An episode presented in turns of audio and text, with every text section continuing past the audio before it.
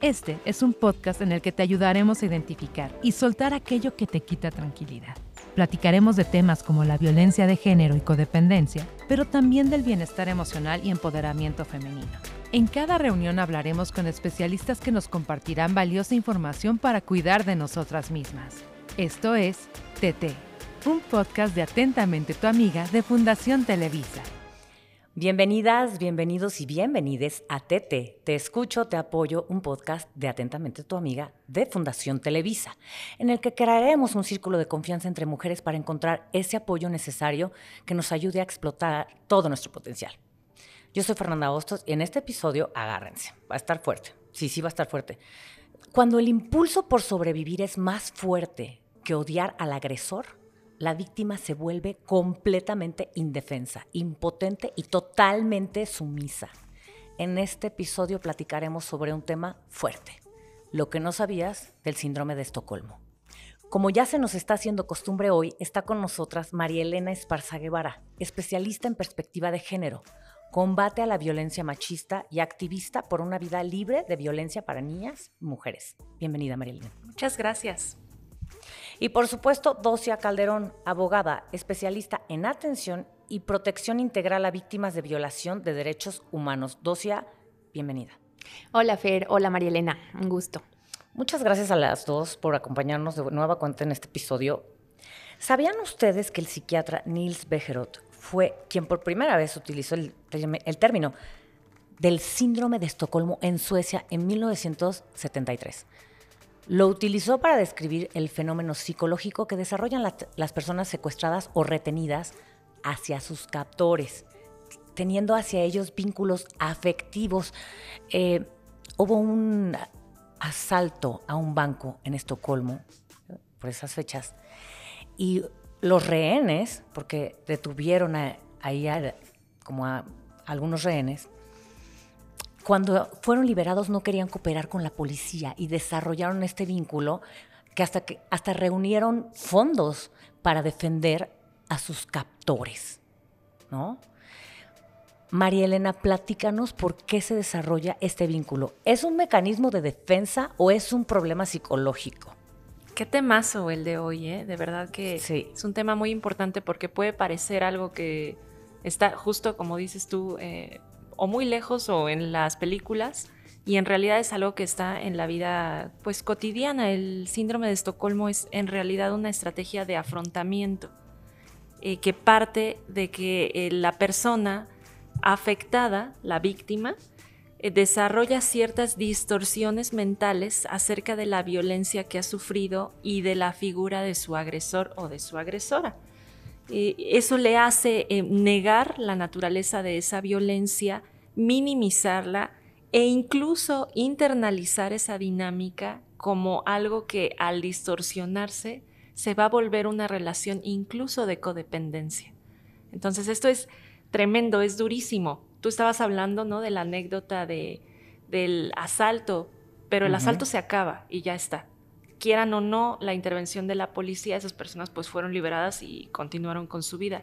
Pero ¿qué hay de las personas que están en una relación de sometimiento permanente? Imagínense, ahí es donde es tan, tan relevante hablar sobre esto. ¿Cómo es una relación de sometimiento permanente? O sea, puede ser una de golpes o de abuso psicológico. Sí, en realidad es una relación en donde hay una dinámica desigual de poder entonces, la persona que tiene más poder puede ser de cualquier tipo, ¿eh? puede ser un poder por jerarquía, puede ser un poder dado por la sociedad en un contexto machista o patriarcal. En general, el hombre siempre pues se le concede más poder y más autoridad que a la mujer. Por eso es que hablamos tanto ahora de violencia de género y por eso es que la estadística señala que fundamentalmente quienes la cometen son los hombres, no son los únicos, pero sí mayormente. Entonces eso es una relación de sometimiento cotidiana. Puede ser en un entorno laboral, puede ser en un entorno familiar, también no necesariamente es en la pareja. Puede darse de ciertas formas de relacionarse de los padres o de las madres con sus hijos e hijas. Entonces está ahí recorriendo ahora sí que transversalmente todos los espacios de interacción social. Y puede ser que tú lo otorgaste ese poder también o que tú lo ejerces. hay que preguntarnos, ¿verdad? Claro, si estamos de, ese otro lado de la moneda. Entonces, ¿por qué se desarrolla este vínculo? ¿Este vínculo es un mecanismo de defensa o si es un problema psicológico? ¿Es, como para mitigar el dolor que, que estás viviendo? Es para poder eh, sobrellevar esa situación, es una manera de sobrevivir a algo que te está afectando tu autoestima, que te está anulando. Eh, y el término tal cual como se usa en la psicología es estrategia de afrontamiento. Eso puede sonar a lo mejor muy teórico, pero si lo ponemos en palabras muy sencillas, pues es una manera que tiene eh, la persona de enfrentar esa situación como no puede contra ella, entonces la normaliza, la distorsiona y la convierte incluso en un vínculo eh, afectivo, que eso es peligrosísimo. Un vínculo afectivo que distorsionas como amor. Me, me, me, hace esto porque me cuida, ¿no? Esta es una forma de protegerme. Es que esa persona no quiere que me pase nada. Por eso, uno, dos, tres, cuatro, las formas que tú quieras de violencia. Hemos visto que en el séptimo arte ha llevado a la pantalla grande este tema. incluso también está, presente en la pantalla chica. La más reciente es una serie que está en una plataforma de streaming y narra la vida de Clark Olofsson. Este personaje al que se le atribuye el síndrome de Estocolmo, con un aparente encanto. Pero entonces, Docia, ¿podemos deducir que todas las víctimas desarrollan este síndrome hacia sus captores o solo algunos? Mira, eh, el, síndrome de Estocolmo es más común de lo, de lo que pensamos ¿eh? y tiene mucho que ver el, tipo y la intensidad de la violencia que se vive. Como lo decías tú y, María Elena muy acertadamente, a veces hay formas de violencia muy vedada, sobre todo cuando hablamos de violencia psicológica, ¿no? Em, en donde dices, bueno, me, cela porque me quiere o no me deja salir para que no me vaya a pasar nada, seguro lo hace porque, porque como está la situación. Entonces es más común de lo, de lo que creemos y muchas veces ni siquiera es algo que, esté como reconocido en términos eh, que, fácilmente podamos identificar, ¿no? Entonces lo que hace el, es, entonces es algo común, más de lo que creemos, pero lo que es aquí y me gustaría trasladarlo a la experiencia de, las mujeres, sobre todo en, frente a, la violencia de género. La padecen aquellas mujeres que están en una relación tóxica.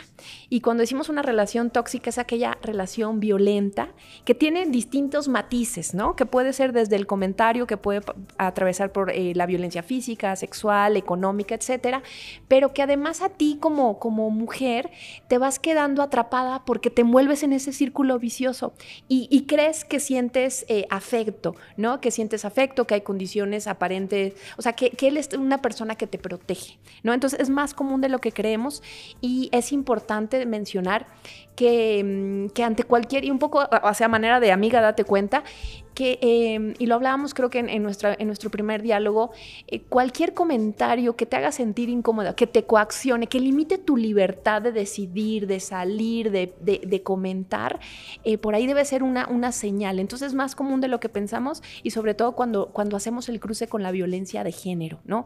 Eh, la mayoría de las, de las violencias, de los casos de violencia contra la mujer, y, y, muchas veces se critica, bueno, pero ¿por qué, ¿por qué esta mujer permitió? Bueno, es que es culpa de ella. No, no, no es culpa culpa de ella, ¿no? Hay toda una, hay una construcción psicológica de codependencia, de miedo, en el que te hace estar atrapada. Entonces sí, el, síndrome de Estocolmo es muy, muy común. Vamos a ir a una pausa porque yo quiero preguntar si hay alguna forma de prevenirlo. Si tienes alguna duda o pregunta de lo que estamos platicando, ponte en contacto a través de nuestras redes sociales y lo hablamos. Ok, María Elena, Solo una persona que sufre secuestro puede desarrollar el síndrome de Estocolmo o puede padecerlo cualquiera, incluso en su hogar, que ya ahorita más o menos lo vimos, ¿no? La violencia psicológica. Ah, Dosia tocó un tema importante, un comentario que te haga sentir que te quitan tu libertad, pero también puede ser un comentario humillante. Em, y el tratamiento de silencio también, retirar el habla. O sea, ¿qué, ¿cuáles son las formas de violencia estas sutiles en las que te enganchas? Si hay, se genera una codependencia y sientes que no puedes salir. O sea, incluso que, que hay potencial en eso. y que no debes salir. ¿Por qué? Porque si sales, ¿qué va a ser de ti? ¿Cómo le vas a hacer con tal o cual tema? Que incluso pueden ser temas imaginarios, ¿eh? Sí puede ser que dependas de él económicamente, pero también pueden ser temas imaginarios de que, que, tú puedes resolver sola y, no lo estás viendo. No tienes las herramientas. ¿Puedes comentarnos, María Elena, por favor? Me parece que sí que ya Docia eh, esbozó ¿no? Lo, que sería la respuesta a esta pregunta, porque ya ella nos presenta cómo es que, pues también en un espacio tan privado como el hogar y en una relación que es una muy significativa y de confianza, porque a ver, las relaciones que están en el hogar no es que surgen de una situación de rehenes en el banco, ¿no? O de un secuestro. Por supuesto que no solo una persona secuestrada lo puede lo puede experimentar. Estamos hablando de cualquier tipo de cautiverio. Hay un libro que a mí me encanta y que les recomiendo a todas las que nos están escuchando buscar leer. Es de Marcela Lagarde y se llama así tal cual Los cautiverios de las mujeres. Y es súper interesante porque ahí ella te ilustra todas las maneras, todos los roles en los que las mujeres nos volvemos prisioneras de nuestra propia condición de mujer. Por ejemplo, ser madre, eh, todo lo que viene eh, relacionado con eh, la construcción de nuestro ser sexual, por ejemplo, esa, esa dinámica ¿no? que, ocurre de conquista. Entonces, cautiverio es todo aquello que limita tu libertad. No tienes que estar eh, literalmente privada de la libertad en el sentido que no puedas abrir la puerta de tu casa. Y hay ahí otra referencia que les invito a ver, que es eh, esta película de Buñuel, eh, ay, no me, puedo acordar ahora, pero me voy a acordar del nombre, pero es básicamente una situación en la que están todas las personas en una sala y no pueden salir de esa sala y nadie sabe por qué. Entonces está explorando esto que tiene que ver con el cautiverio y el perder la libertad, no por una frontera física, sino por una frontera que se va desarrollando psicológicamente es algo que me distorsiona la realidad y entonces yo ya no me siento con suficiente energía o he perdido mi voluntad. Decía Docia también, pero pues ella para qué está ahí.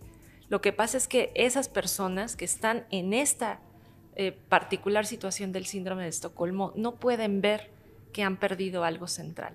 Lo que ven es que el agresor la persona que les mantiene en cautiverio no solo son mujeres, eh, ojo, es súper importante decirlo porque estoy segura de que nos escuchan también hombres y puede ser que ellos se sientan identificados también con esta sensación de no poder ejercer plenamente su derecho a la libertad.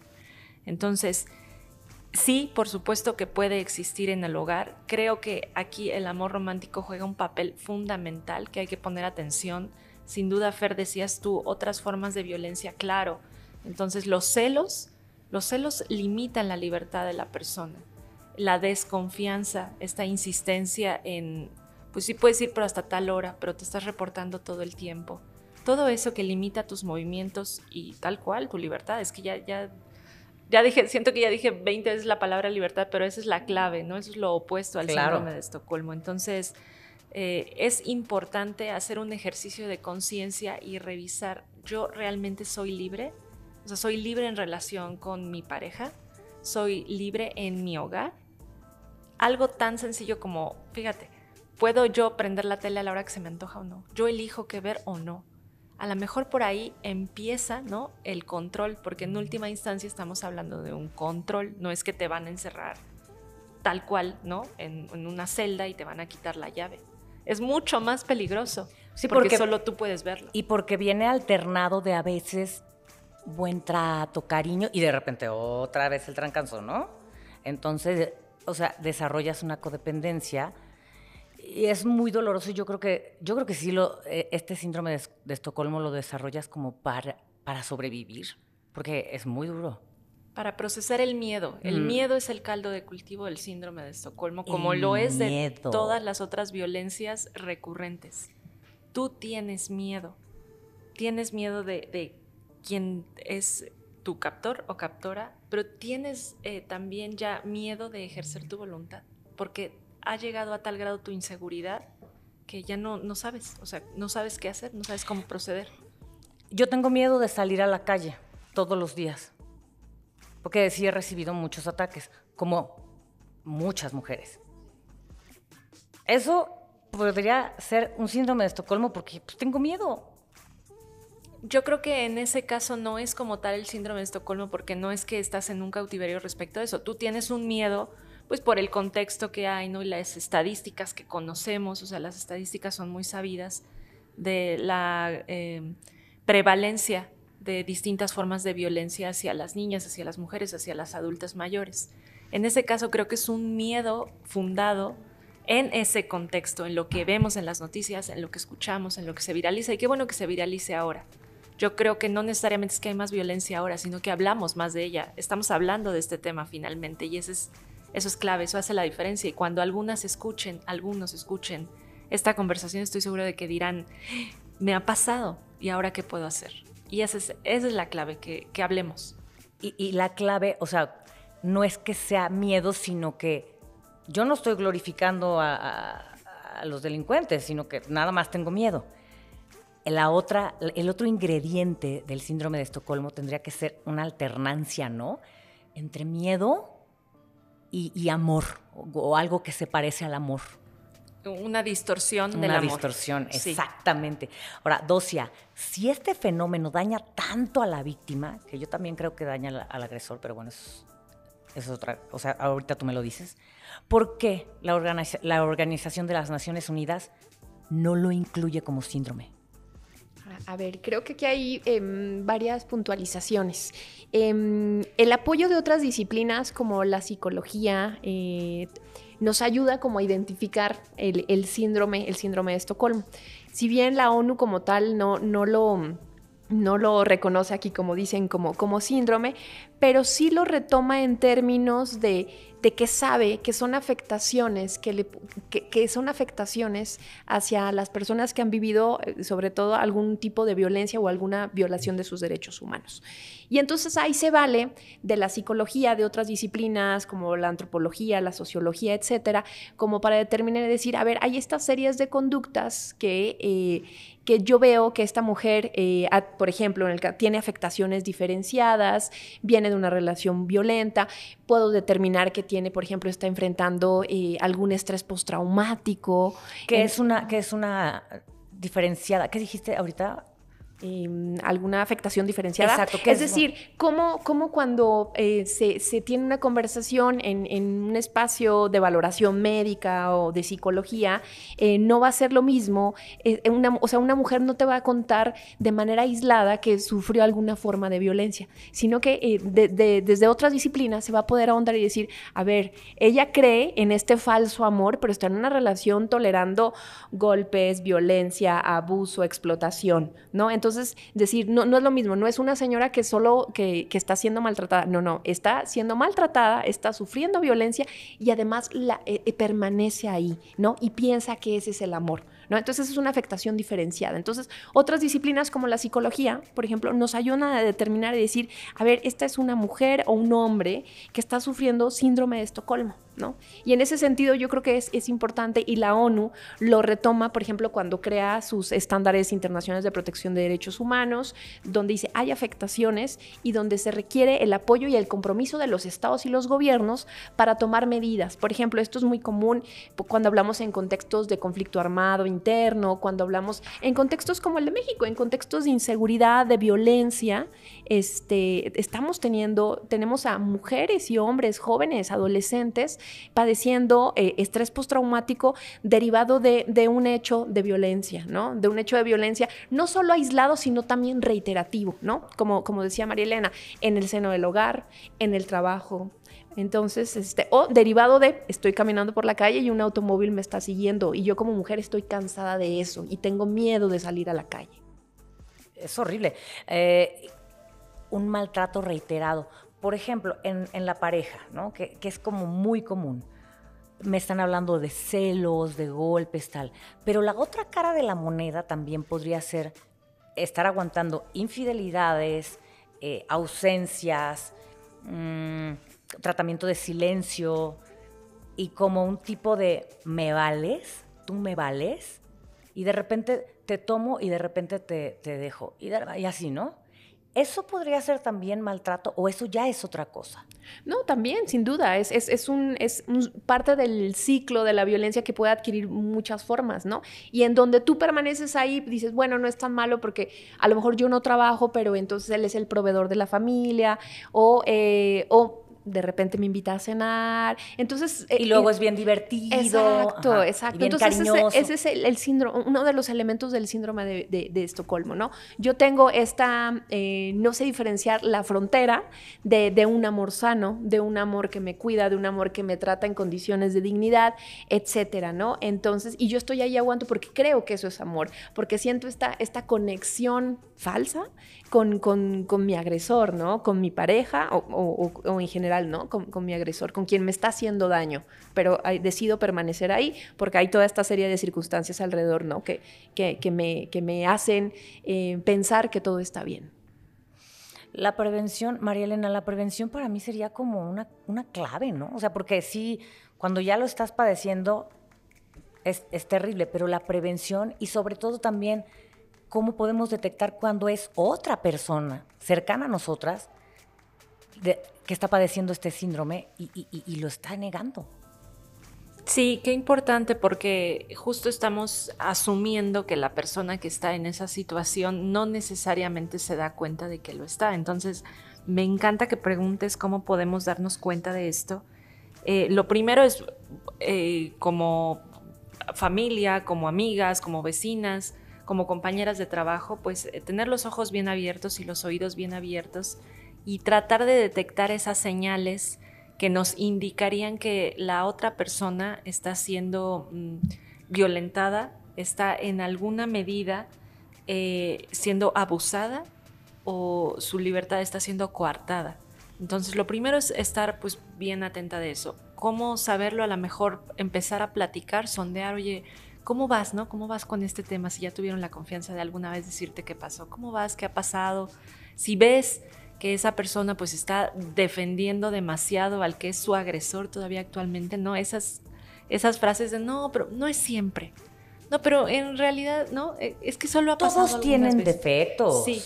Es un buen hombre, en general es un buen hombre, o es una buena mujer en general.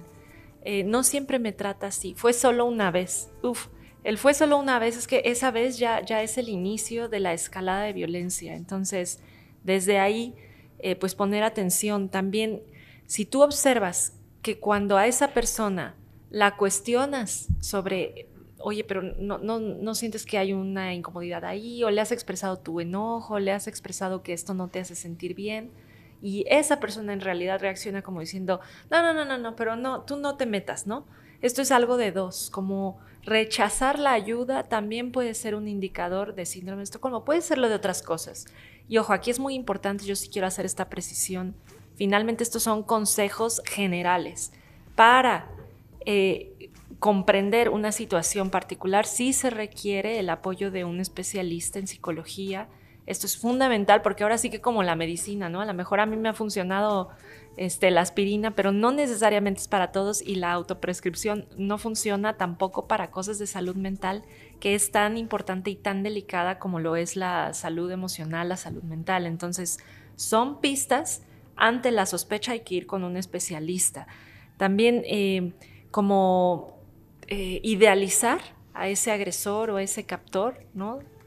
Solo destacar las grandes cualidades que tiene o empezar a tal cual enunciar la, mm, eh, la agresión o eh, todas las conductas de control, esa es la palabra que estaba buscando, todo el control como amor, porque ahí está la distorsión de la que estábamos platicando antes y que ya Docia precisó, entonces, pues eso, pero siempre con un diagnóstico adecuado, siempre acercarle a esa persona algunos mecanismos de ayuda, ¿no? A lo mejor decirle, oye, siento que tal vez puedes estar presentando esto que se llama síndrome de Estocolmo, que te cuento rápido qué tal cosa. Ahí puedes recomendar este podcast, ¿no? Está este eh, podcast de, tu amiga. Y, ahí vendrán algunas claves, pero siempre, siempre la ayuda profesional. La película de Luis Muñuel se llama El ángel exterminador. Ah, qué bueno que te acordaste. Se puede solucionar, se pueden hacer cosas. Vamos a una pausa y regresamos. Síguenos en arroba amiga en Facebook, Instagram y TikTok. Yo les voy a recomendar también una serie. estoy viendo una serie que se llama The Vow. Es la historia de Kit Renier y esta secta de Nexium. Cómo opera un manipulador y cómo caemos, porque quiero decirlo, algunas personas en este síndrome de Estocolmo. Es muy fuerte la serie, es una serie documental, tiene dos temporadas, vi la primera y en la segunda temporada, capítulo 5, casi me rompo ahí. Es muy fuerte. Es, o sea, es como el extremo, pero no necesitamos llegar a ese extremo para que nos rompa algo. Entonces, entonces yo sí quiero retomar el tema de la prevención. ¿Cómo podemos, cómo podemos eh, prevenir, prevenir para que nosotros no caigamos? Sí, porque nosotros no caigamos, no podemos prevenir al, al, al de al lado. No se puede, ¿no? ¿O se puede? Sí, eh, o sea, sí, pero como, como tú bien dices, Fer, hay que empezar en casa, ¿no? Hay que empezar, em, empezar contigo misma. Y, cómo prevenirlo? A ver. Y eso, ya, y eso ya es una chambota, perdóname. Es una chambota. no, no, lo, lo, es. Y porque es doloroso, ¿sabes? Es, incómodo, es incómodo. Es, incómodo, es doloroso. Em, ¿Cómo prevenirlo? A ver, yo creo que eh, tendríamos que estar muy abiertos a, a un ejercicio de, de mucho amor, de mucha comprensión y decir, bueno, este, sin duda me estoy sintiendo mal, estoy, estoy sintiéndome incómoda y puede ser, puede ser que estoy viviendo violencia y además lo estoy la estoy soportando y digo que estoy feliz y que estoy enamorada. Entonces por ahí decir algo no está, no está bien en mí. Entonces yo creo que ser como muy, em, muy comprensiva contigo misma, ¿no? Y decir, si hay algo que no me suena, y esto que decíamos, ¿no?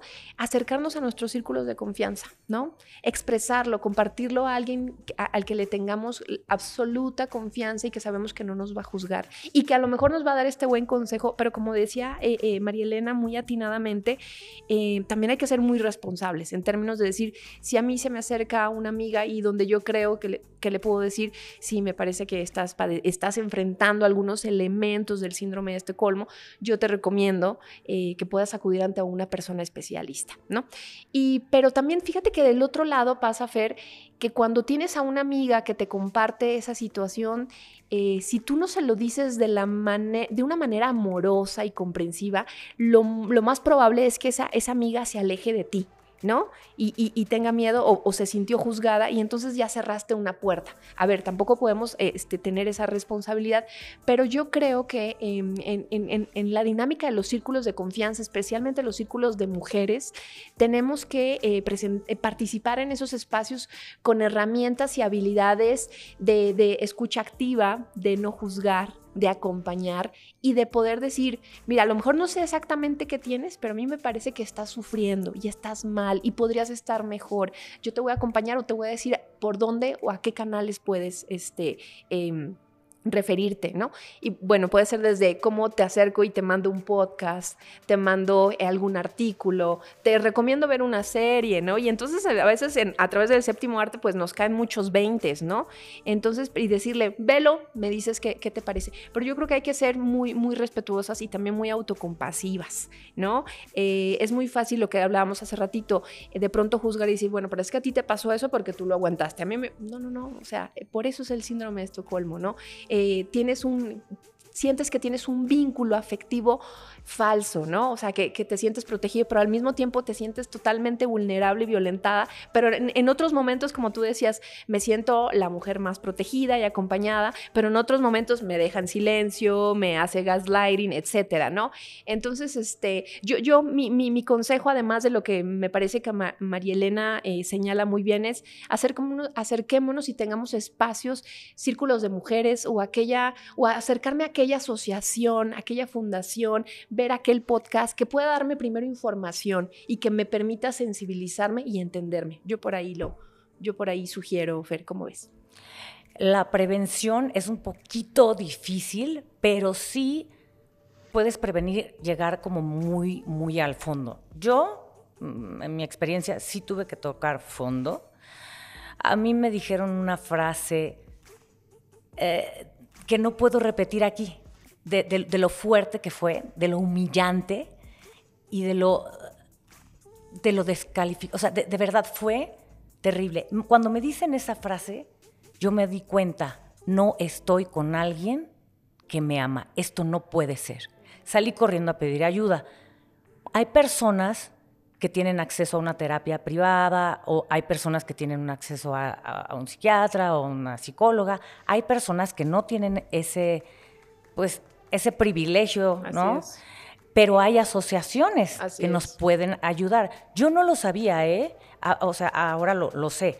Cuéntanos, María Elena, de, la asociación que, tú recomendarías y en la que tú estás involucrada? Sí, yo siempre recomiendo el servicio del Consejo Ciudadano para la Seguridad y Justicia de la Ciudad de México, porque primero es gratuito. Entonces, esto, Fer, que tú decías, es verdad, no, no todas las personas lamentablemente tienen acceso a un psicólogo, a una psicóloga que les oriente sobre cosas que pues son parte de su salud, de su derecho. En realidad, la salud mental es un derecho.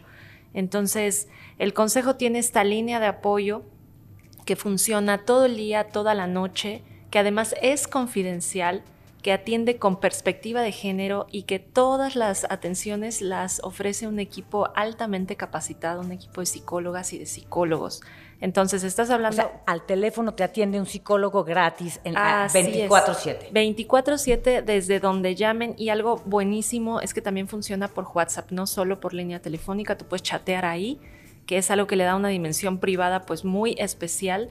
A veces nos puede dar un poco de pena hablar sobre pues asuntos emocionales o dudas, ¿no? sobre nuestras relaciones afectivas. Entonces pueden llamar o pueden chatear al 55 5533 5533 es un servicio, insisto, disponible para todo el país y si nos están escuchando de otros países, igual funciona. No hay límite eh, de atención, eso es buenísimo. O sea, nunca te van a decir, oye, pues se acabó tu hora. Bueno, ya va, ¿no? Se acabaron tus 45 minutos. No, hay un, de hecho, hay llamadas, hay interacciones que han durado 5 o 6 horas y eso creo que es una gran opción, una gran alternativa de una atención humana, empática, sin juicios y sin límite de tiempo. Ese es el que yo recomiendo siempre. Y después, ¿podrías ir personalmente a tomar una terapia? Claro, puedes hacerlo eh, presencial si es que estás en la Ciudad de México o en la zona metropolitana, pero si no también dan las terapias, el seguimiento terapéutico puede ocurrir a través de Zoom, que es una opción muy buena que nos abrió la pandemia. Yo creo que ahí aprendimos a aprovechar al máximo las herramientas tecnológicas y esas sesiones tampoco es que te van a dar solo una y se acabó el equipo de verdad hace una evaluación, a mí me consta, yo lo veo, hace una evaluación muy profunda y el seguimiento terapéutico es personalizado, es especial para cada paciente porque ya se vuelven pacientes y puede durar cuatro, ocho, doce sesiones, todas las que sean necesarias, con la periodicidad que él o la especialista evalúan que es la que esa persona requiere.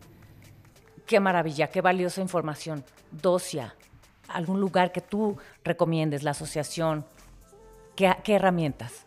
Sí, bueno, yo, yo, les invito a que sigan las redes, además de, de, Naciones Unidas. En ese sentido, tenemos eh, esto, esto, esto que yo te decía hace ratito, ¿no? Infografías, acceso a información que una, un adolescente, una joven o cualquier persona con acceso a un poco de Internet puede descargar. Yo les, yo les recomiendo que puedan eh, consultar las redes sociales del Fondo de Población de Naciones, arroba UNFPA México donde tenemos constantemente recursos muy accesibles, incluso tenemos algunas metodologías y algunos informes para, especialmente para jóvenes, adolescentes, niñas, entonces donde, de, pronto también puede ser muy, muy delicado el abordaje, pero contamos con, con esas herramientas. Entonces, eh, además de, manera complementaria a lo que señala María Elena, yo, yo les recomiendo que también tengan acceso a estos recursos que puedan descargar desde su WhatsApp es información muy valiosa. Danos tus, redes sociales también. Por sí, sí, sí, claro. Además de arroba UNFPA México, les, les doy el mismo, el mío, eh, arroba 2IACM eh, por Twitter.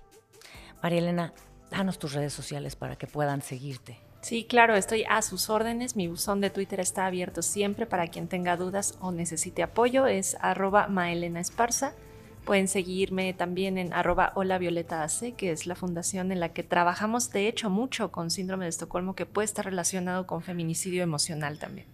El feminicidio emocional, que ya lo tratamos en, híjole, en un podcast anterior, en primero.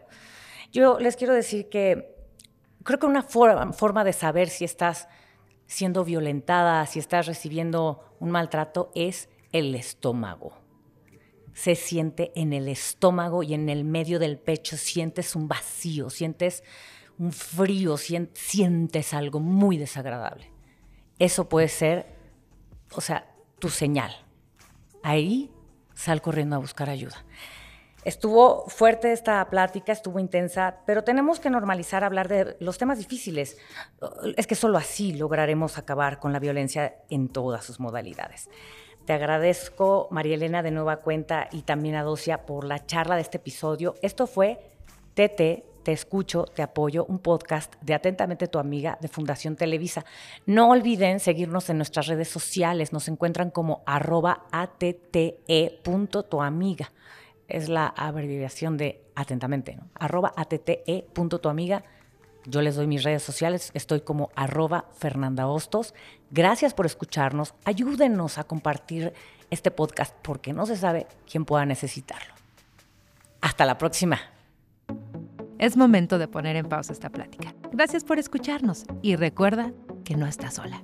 Esto fue TT. Te escucho, te apoyo un podcast de Atentamente tu amiga y Fundación Televisa.